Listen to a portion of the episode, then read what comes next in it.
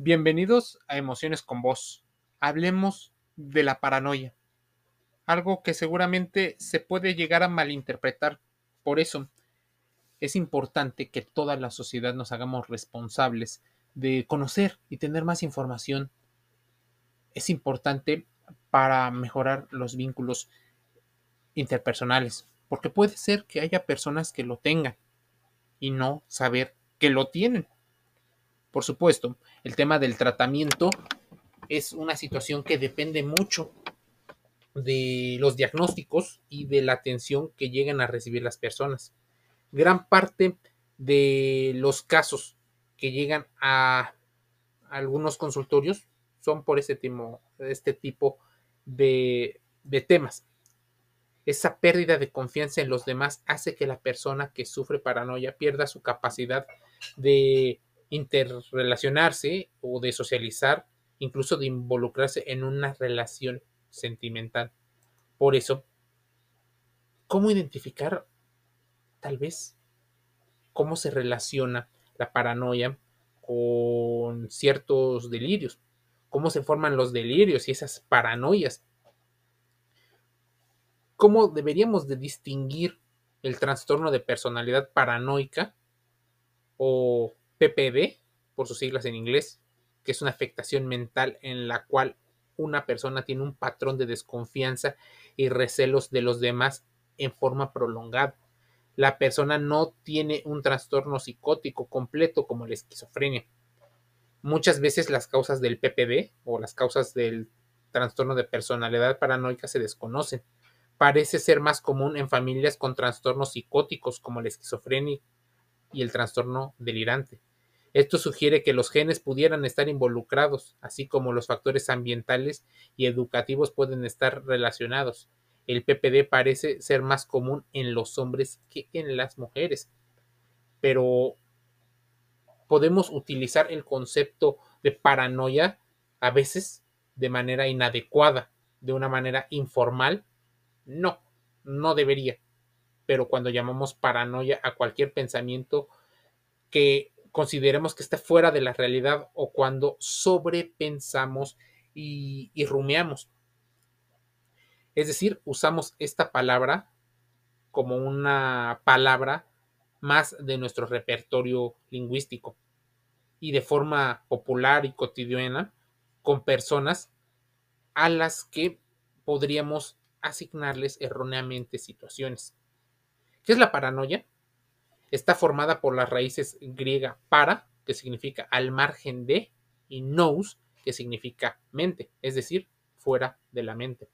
Por eso, a las personas, a los enfermos mentales, sin importar el diagnóstico, en la antigua Grecia se les llamaba paranous. Así, pues, la paranoia podría significar algo así como tener un pensamiento en paralelo, como desde el punto de vista más clínico y diagnóstico, la paranoia se caracteriza por un estilo de pensamiento que tiene que ver con los delirios autorreferentes. Se tiene la creencia de que otras personas buscan hacernos daño de manera directa o de manera encubierta y secreta. La paranoia se da cuando se cree que todo lo que ocurre y todo lo que percibe es resultado de un mismo hecho que intenta ser ocultado por alguien o algo, ya sea sobrenatural o incluso una especie de plan premeditado, pero que no se puede probar o que las personas alrededor no lo llegan a ver. Algunos de los síntomas típicos del trastorno de personalidad paranoide, que es tal vez el siguiente paso, pudieran ser las suspicacias intensas y la alta desconfianza. Una persona que tiene o que tiene mm, estas situaciones puede llegar a ser altamente sensible a las opiniones de los demás. Todo se interpreta como algo malévolo, maligno, con mala intención y dolo. Se anticipa eh, infundadamente a muchas de las personas que pueden perjudicar por un motivo que mantienen aparentemente en secreto. no confían en los demás por miedo a que se utilice información en su contra. También está la autorreferencialidad. Esto hace alusión a que, eh, a que eso que la persona interpreta como perjudicial, dañino, maligno, suele estar dirigido a uno mismo. Es decir, la persona cree que el daño se lo van a causar a ella o a él. Perciben que va a ser objeto de ataques hacia su concepto, personalidad, identidad, reputación o dignidad. Esto no es percibido de la misma manera que los demás. Exceso de preocupación. Tal vez ahí es donde el estrés y la ansiedad juegan un papel determinante. Todo los lleva inevitablemente a un, eh, a un bucle, a un pensamiento eh, circular, a que estén preocupados por todo sin parar. Son personas que suelen denunciar muchas veces a casi todo el mundo. Además, si tienen pareja, sospechan que le están siendo infiel bastante a menudo. Muchas veces sin tener una justificación y solo por citar uno de los múltiples ejemplos que pueden ocurrir. Además, algunos adoptan algunas rutinas o conductas de protección como eh, ocultar sus ojos o llevar una especie de gorra, capucha o algo que les cubra la cabeza para que no se les reconozca. Hay un hermetismo emocional constante. Como no confían en muchas personas, de hecho, en casi nadie, no se hacen responsables de sus propias emociones, rechazan el hacerse cargo de esos sentimientos y culpan a los demás de sentirse como se sienten. Una especie de victimismo en ese hermetismo emocional. Por ello, se ponen irritables, hostiles y en ocasiones coléricos. Además, se muestran muy exigentes con los demás sin ser recíprocos con esa intensidad. Muchas personas que tienen esta esta paranoia o algún tipo de paranoia, porque existen varias, llegan a tener esta, esta sensibilidad y no, no están locos, simplemente su mente está procesando de una determinada manera esta, las emociones. Seguramente para muchas personas que han tenido algunos episodios o que tienen, eh, tienen paranoias constantes, el que les hayan dicho paranoicos es algo constante. O sea, rápidamente las personas suelen asociar en el común este tipo de situaciones. También se les puede llegar a comentar sobre su rigidez cognitiva. Cuando una persona de su entorno trata de explicar sus creencias y tal vez argumentar para de alguna manera convencer de las posibles eh, creencias erróneas, son incapaces de adaptar estas creencias a los hechos y contrastar la información. Normalmente viven en una especie de sesgo cognitivo eh, de confirmación, el sesgo de confirmación. Cuando se les presentan pruebas, se enfadan, se aíslan o se ponen a la defensiva. A veces muestran agresividad y desprecio ante estas posibles eh, comentarios, que por supuesto, si, eh, sin caer en eufemismos, podría ser catalogados de otra índole, ¿no? Como es que no soy agresivo, sino me estoy defendiendo, eh, no estoy despreciando ni invalidando, pero no considero que sea válido, allá tú, o por ejemplo, cuando se les presentan las pruebas y se enfadan, aíslan o se ponen a la defensiva, pareciera que son personas altamente orgullosas. Esta rigidez cognitiva muchas veces no es bien vista porque impide a la otra persona llegar a un punto de solución mental. También está el ensimismamiento. Es frecuente encontrarles contemplativos absortos, dado que hacen lecturas encubiertas sobre actos que tal vez no estén conectados, actos que tal vez ni siquiera tienen que ver con la malicia, con el maquiavelismo o con la intención. Por eso también están hipervigilantes o vigilando en exceso a los comentarios de terceros. Se suelen considerar muchas veces más importantes que los demás. Hay respuestas desproporcionadas, presentan una reacción desmesurada ante comentarios o miradas hechas por otras personas. Y aunque puedan o no tener intenciones de hacerle daño, estas reacciones pueden ser ataques de ira o de rabia descontrolada. Al aislarse debido a la paranoia que tienen de que todo el mundo les quiere atacar y que se suelen aislar, este comportamiento circular hace que tengan un comportamiento eh, reticente y esquivo. Básicamente se aíslan para evitar entrar en contacto con personas potencialmente dañinas debido a sus creencias delirantes. Nos gustaría que esto fuera mucho más sencillo, pero no lo es. ¿Crees que tienes la tendencia a la paranoia en algunos ámbitos de tu vida? ¿Crees que pueda haber eh, o estar sufriendo de trastorno paranoide de la personalidad?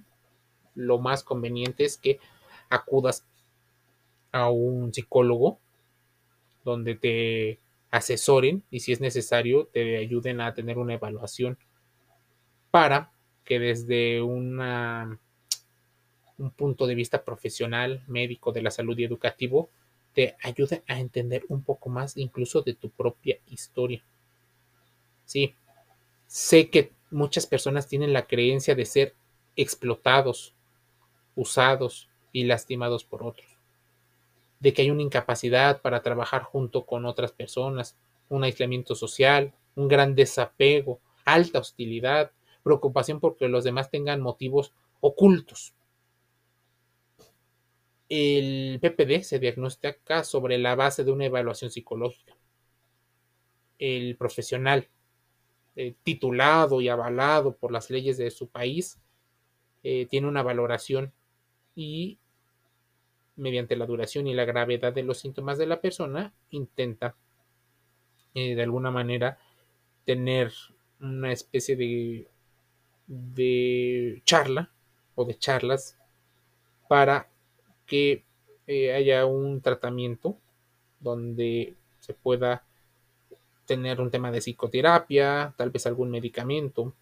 Las expectativas y los pronósticos generalmente dependen de si la persona de alguna manera está dispuesta a aceptar la ayuda. La psicoterapia y los medicamentos pueden algunas veces reducir la paranoia y limitar su impacto sobre el desempeño diario de la persona. Sí, por supuesto, existen posibles complicaciones, por ejemplo, problemas constantes en el trabajo y en la escuela, un aislamiento social extremo. ¿Cuándo contactar a un profesional? Lo más pronto que te puedas dar cuenta de las propias situaciones. No le eches en cara a las demás personas si llegan a tenerlo, simplemente invítalo a que pueda acudir a un profesional. El profesional diagnosticará tal vez con su experiencia muchas de las posibles características. Antes de nada, aclaremos la diferencia entre delirio y paranoia, ya que son dos términos que se suelen utilizar como sinónimos y se entrelazan, pero no debería de ser así. Los delirios son creencias erróneas sobre la realidad que nos envuelve, mientras que las paranoias son esas historias o películas que nos formamos en base a nuestros delirios. Por lo tanto, el delirio sería la base, mientras que la paranoia sería toda la historia explicada en base a ese delirio. Sin embargo, en muchas ocasiones no resulta nada sencillo diferenciar una de la otra. Los delirios y las paranoias se nutren de nuestras preocupaciones y nuestras angustias más profundas, mezclando la realidad con lo imaginario. No es de extrañar que se alimenten de esa ansiedad y de ese estrés. Por ello es frecuente que todos aquellos temas que emocionalmente nos afectan más tengan un papel importante dentro de los tratamientos. Por otro lado, siempre nos encontramos con elementos aparentemente elegidos al azar.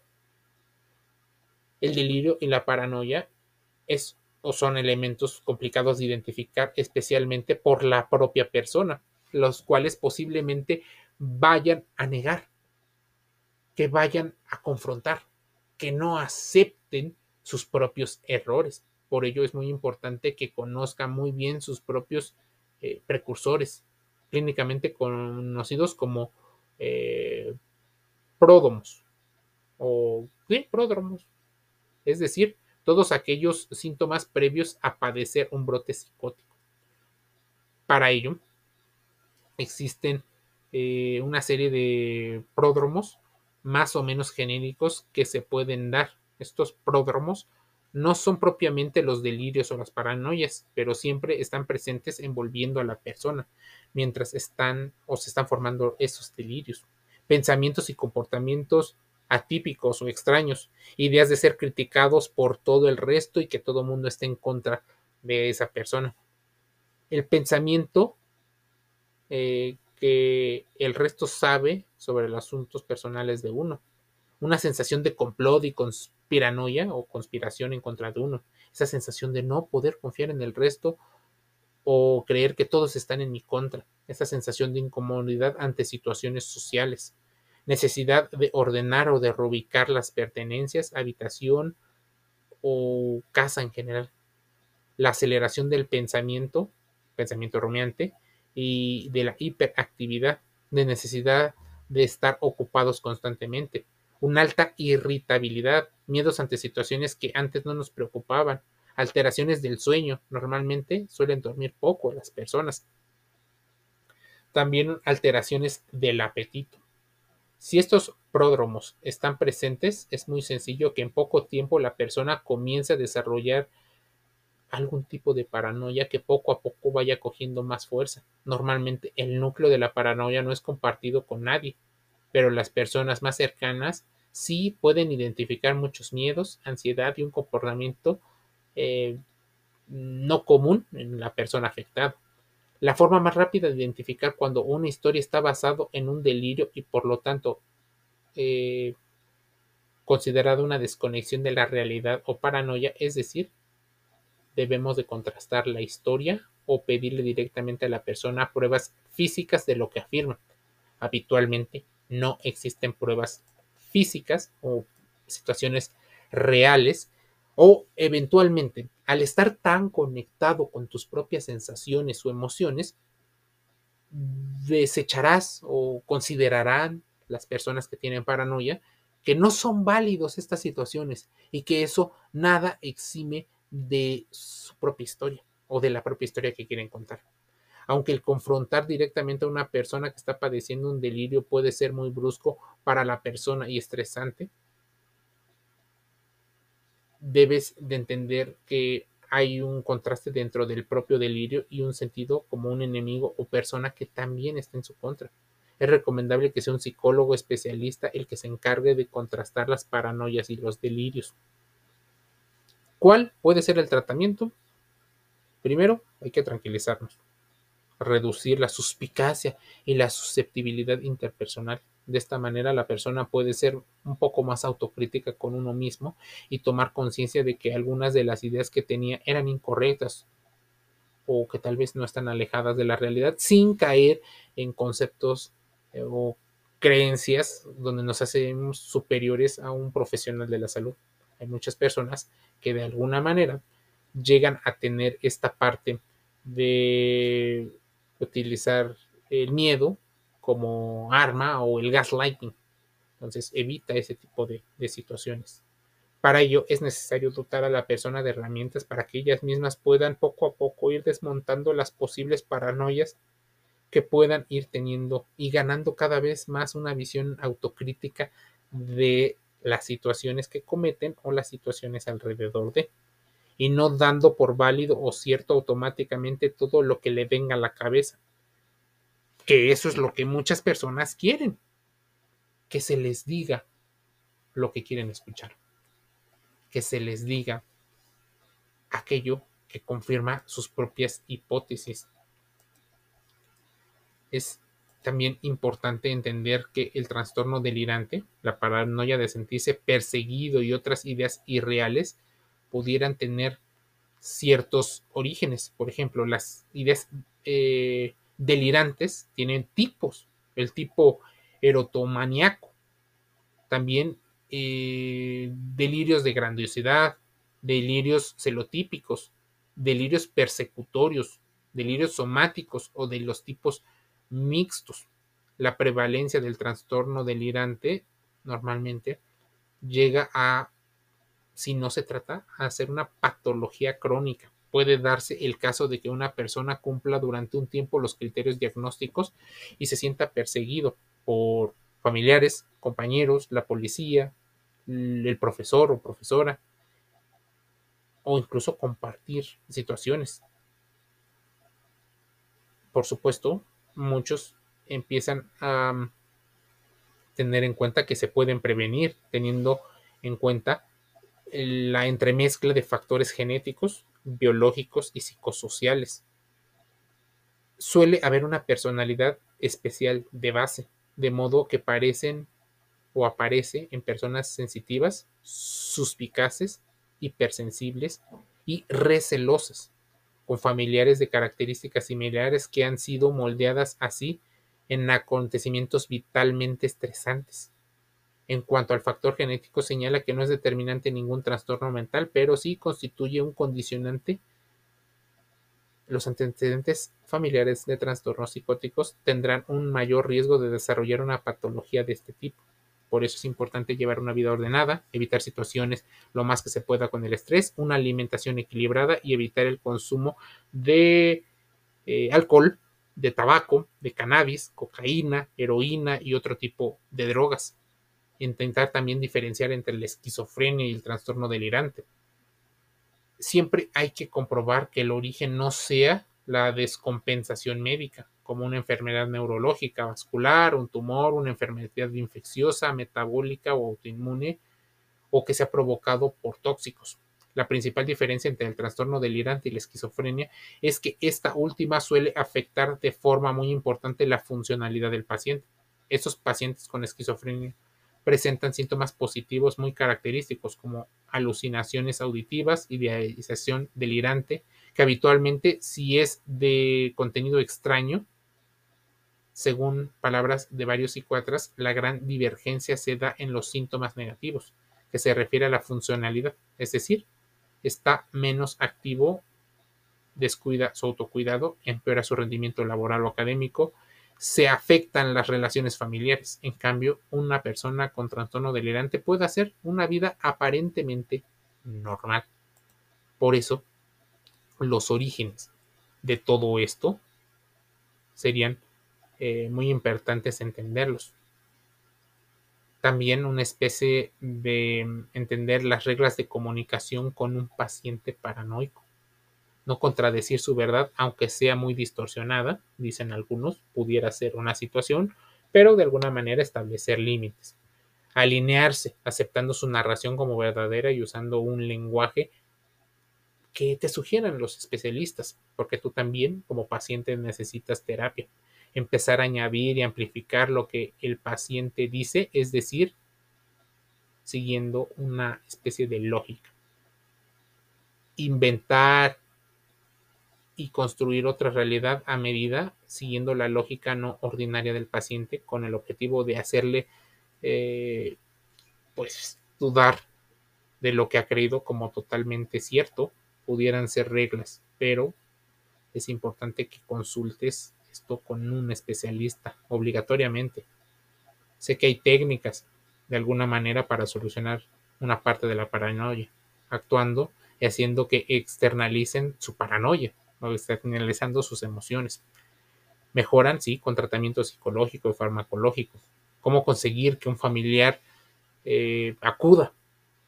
Bueno, ellos se suelen considerar las víctimas de la situación y tienen muy claro a él o los culpables. Es muy difícil llevar a consulta a un paciente paranoico. Debemos de aprovechar eh, llevarlos después de padecer brotes o un ataque de violencia o agresividad o cuando estén padeciendo cuadros de ansiedad y de depresión.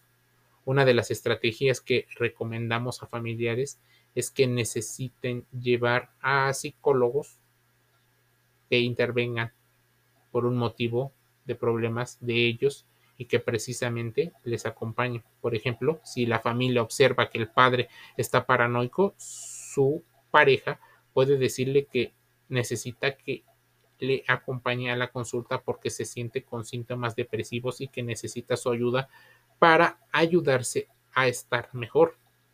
les ayudan a construir una, eh, una estable idea y construir, por ejemplo, una especie de enemigo en común. O sea, ellos hacen equipo, confían entre ellos y el enemigo está en otro lugar. Eso puede ayudar bastante. El origen, por supuesto, puede ser una situación que lleve a la psicosis, al estrés, a ideas falsas, pero el origen muchas veces es un tanto desconocido. Se dice que tiene que ver mucho con familias, familias desestructuradas, con falta de comunicación, con estilos de apego evitativo, algunas personas eh, ansiosas. Y ahí es donde pues se generan muchos de los grandes problemas de, de la vida de una persona paranoica. Sé que al principio puede ser muchísimo. Su origen tal vez se remonta, sí, a la situación de perturbación de la razón o trastorno del juicio, decían algunas personas. ¿Cuáles son los estilos de pensamiento asociados? Mira, es muy complicado poderlo, pero este posible espionaje o conspiración que creen tener se puede eh, de alguna manera ir viendo desde muy temprana edad. Imagínense, el término parafrenia fue acuñado por Carl, Carl Baum. Hay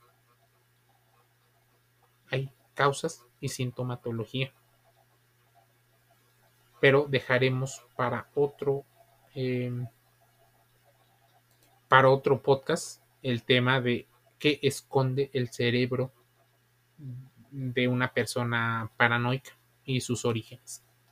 Mientras, te invito a que te suscribas a Emociones con Voz podcast en YouTube, en Spotify, en Google Podcast, Amazon Music Audible, iTunes, iHeartRadio y otros canales. Así puedes buscarnos de manera gratuita Emociones con Voz, intentando explicar, intentando entender qué pasa con algunas personas, qué pasa con nosotros, qué pasa con la inteligencia emocional y cómo esto puede eh, explicar algunas de las cosas. Te sugeriremos siempre en todos los podcasts que acudas con tu psicólogo eh, con médicos, con economistas, con sociólogos que te den puntos de vista más profesionales. Nosotros no somos psicología, por eso, y para evitar la usurpación de funciones, para que sigas tú tu tratamiento, para que de alguna manera entiendas a un familiar o puedas sentirte que hay solución, es por lo que a veces se hacen estos podcasts. Encontrar opciones, oportunidades de mejorar algo, pero desde el punto de vista más científico. Te un saludo y nos escuchamos el día de mañana.